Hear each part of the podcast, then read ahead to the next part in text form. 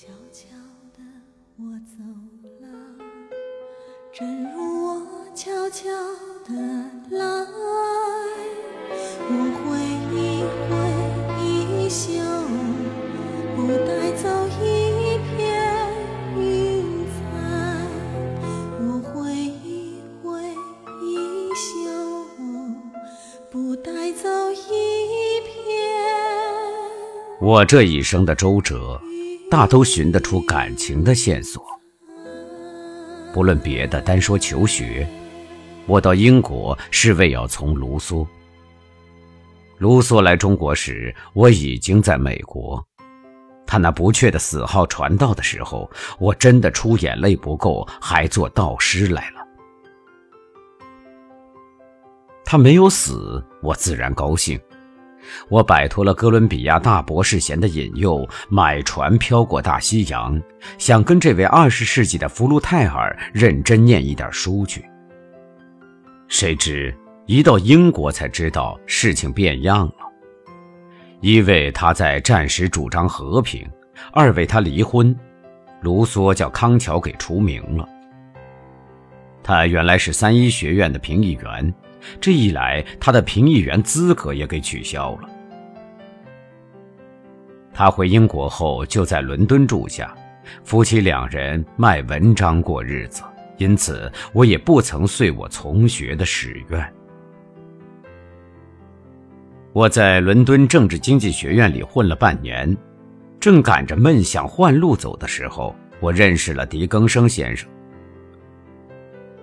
狄更生是一个有名的作者，他的《一个中国人的通信》与《一个现代聚餐谈话》两本小册子早得了我的敬仰。我第一次会着他是在伦敦国际联盟协会席上，那天林宗孟先生演说，他做主席；第二次是宗孟寓里吃茶，有他。以后我常到他家里去。他看出我的烦闷，劝我到康桥去。他自己是王家学院的评议员，我就写信去问两个学院，回信都说学额早满了。随后还是狄更生先生替我去他的学院里说好了，给我一个特别生的资格，随意选科听讲。从此，黑方巾、黑皮袍的风光也被我占着了。初起，我在离康桥六英里的乡下叫沙士顿地方租了几间小屋住下，同居的有我从前的夫人张友仪女士与郭于长君。每天一早，我坐街车，有时自行车上学到晚回家。这样的生活过了一个春，但我在康桥还只是个陌生人，谁都不认识。康桥的生活可以说完全不曾尝着。我知道的只是一个图书馆、几个课室和三两个吃便宜饭的茶食铺子。狄更生常在伦敦或是大陆上，所以也不常见他。那年的秋季，我一个人回到康桥，整整有一学年。那时我才有机会接近真正的康桥生活。同时，我也慢慢的发现了康桥，我不曾知道过更大的愉快。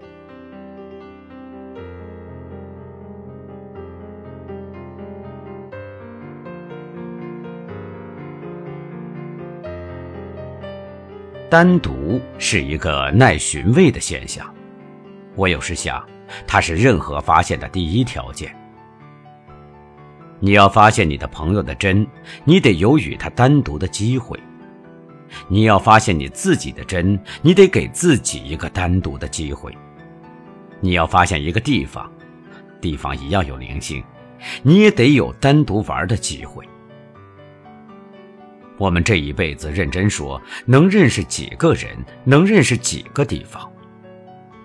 我们都是太匆忙，太没有单独的机会。说实话，我连我的本乡都没有什么了解。康桥，我要算是有相当交情的，再次许只有新认识的肥冷翠了。啊，那些清晨，那些黄昏，我一个人发疑似的在康桥，绝对的单独。但一个人要写他最心爱的对象，不论是人是地，是多么使他为难的一个工作。你怕，你怕描坏了他，你怕说过分了恼了他，你怕说太谨慎了辜负了他。我现在想写康桥，也正是这样的心理。我不曾写，我就知道这回是写不好的。况且又是临时逼出来的事情，但我却不能不写。上期预告已经出去了，我想勉强分两节写：一是我所知道的康桥的天然景色，一是我所知道的康桥的学生生活。我今晚只能极简的写些，待以后有幸会时再补。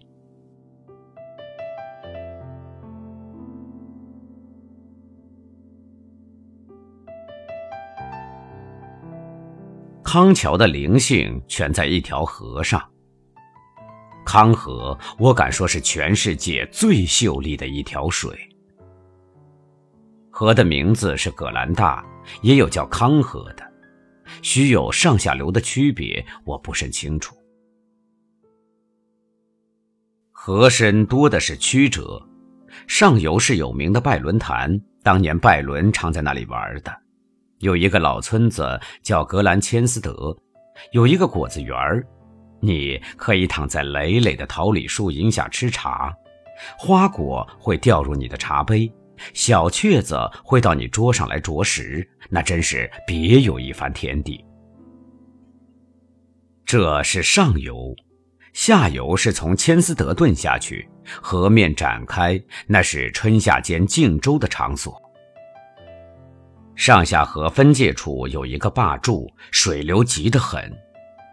在星光下听水声，听静村晚钟声，听河畔圈牛除草声，是我康河经验中最神秘的一种。大自然的优美、宁静、调谐，在这星光与波光的默契中，不期然地淹入了你的性灵。但康河的精华是在它的中泉，著名的 Bags。这两岸是几个最飞升的学院的建筑。从上面下来是彭布罗克学院、圣凯瑟琳学院、王家学院、克莱亚学院、三一学院和圣约翰学院。最令人流连的一节是克莱亚与王家学院的毗连处。克莱亚的秀丽紧邻着王家教堂的宏伟，别的地方竟有更美、更庄严的建筑，例如巴黎塞因河的罗浮宫一带，威尼斯的利阿尔多大桥的两岸，翡冷翠维基乌大桥的周遭。但康桥的 Bax 自有它的特长，这不容易用一二个状词来概括。他那脱尽尘埃气的一种清澈秀逸的意境，可说是超出了画图，而化生了音乐的审美。再没有比这一群建筑更调谐、更匀称的了。论画，可比的许只有科罗的田野；论音乐，可比的许只有肖邦的夜曲。就这，也不能给你依稀的印象。他给你的美，简直是神灵性的一种。假如你站在王家学院桥边的那棵大橘树荫下眺望，右侧面隔着一大方浅草坪，是我们的校友居。那年代并不早，但它的妩媚也是不可掩的。他那苍白的石壁上，春夏间满缀着艳色的蔷薇，在和风中摇头。更以左是那教堂，森林似的间隔，不可美的永远直指着天空。更左是克莱亚，啊，那不可信的玲珑的方亭，谁说这不是圣克莱亚的化身？哪一块石上不闪耀着他当年圣洁的精神？在克莱亚的后背，隐约可辨的是康桥最皇贵、最骄纵的三一学院。他那临河的图书楼上坐镇着拜伦神采惊人的雕像。但这时，你的注意早已叫克莱亚的三环洞桥魔术似的摄住。你见过西湖白堤上的西泠断桥不是？可怜他们早已叫代表近代丑恶精神的汽车公司给铲平了。现在他们跟着苍凉的雷锋，永远辞别了人间。你忘不了那桥上斑驳的苍苔、木栅的古色与那桥拱下泄露的湖光与山色，不是？克莱亚并没有那样体面的衬托。他也不比庐山七贤寺旁的观音桥上看五老的奇峰，下临深潭与飞瀑。他只是怯凌凌的一座三环洞的小桥，他那桥洞间也只掩映着细纹的波棱与婆娑的树影。他那桥上制笔的小川栏与拦街顶上双双的白石球，也只是村姑子头上不夸张的香草与野花一类的装饰。但你凝神地看着，更凝神地看着，你在反省你的心境，看还有一丝屑的俗念沾滞。只要你审美的本能不曾灭灭时，这是你的机会，实现纯粹美感的神奇。但你还得选你赏鉴的时辰。英国的天气与气候是走极端的，冬天是荒谬的坏。逢着连绵的雾蒙天，你一定不迟疑的甘愿进地狱本身去试试。春天更是荒谬的可爱，尤其是他那四五月间最渐缓、最艳丽的黄昏，那才真是寸寸黄金。在康河边上过一个黄昏，是一幅灵魂的补剂。啊我那时甜蜜的单独，那时甜蜜的闲暇，一晚又一晚的，只见我出神似的倚在桥栏上，向西天凝望，看一回宁静的桥影，数一数罗甸的波纹，我已暖了石栏的青苔，青苔凉透了我的心坎儿。还有几句更笨重的，怎能仿佛那游丝时轻妙的情景？难忘七月的黄昏，远树宁寂，像泼墨的山形衬出轻柔明色。密稠稠，七分鹅黄，三分橘绿，那妙意只可去秋梦边缘捕捉。轻轻的走了，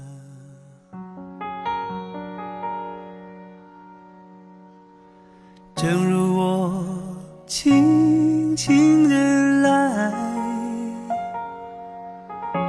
我轻轻的招手，作别西天的云彩，那河畔的金柳。是夕阳中的新娘，那波光里的艳影，在我心头荡漾。软泥上的星星，悠悠的在水底招摇，在康河。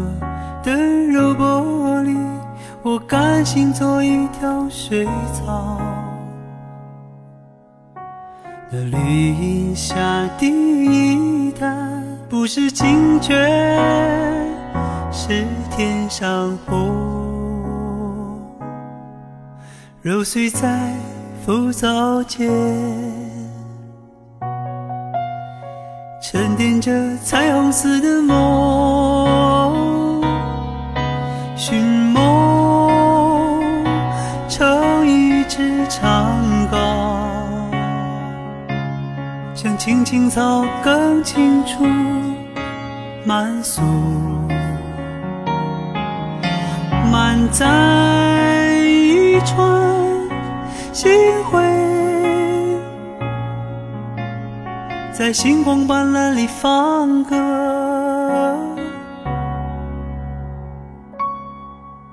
但我不能放歌，悄悄是别离的笙箫。夏虫也为我沉默，沉默是今晚的康桥。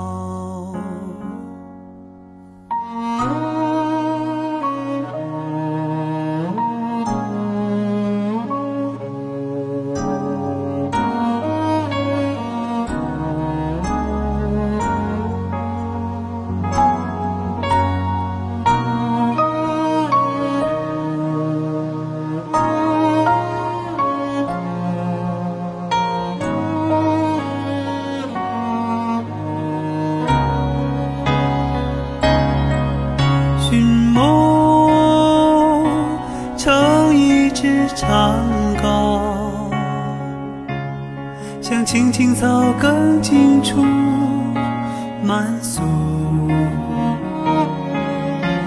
满载一船星辉，在星光斑斓里放歌。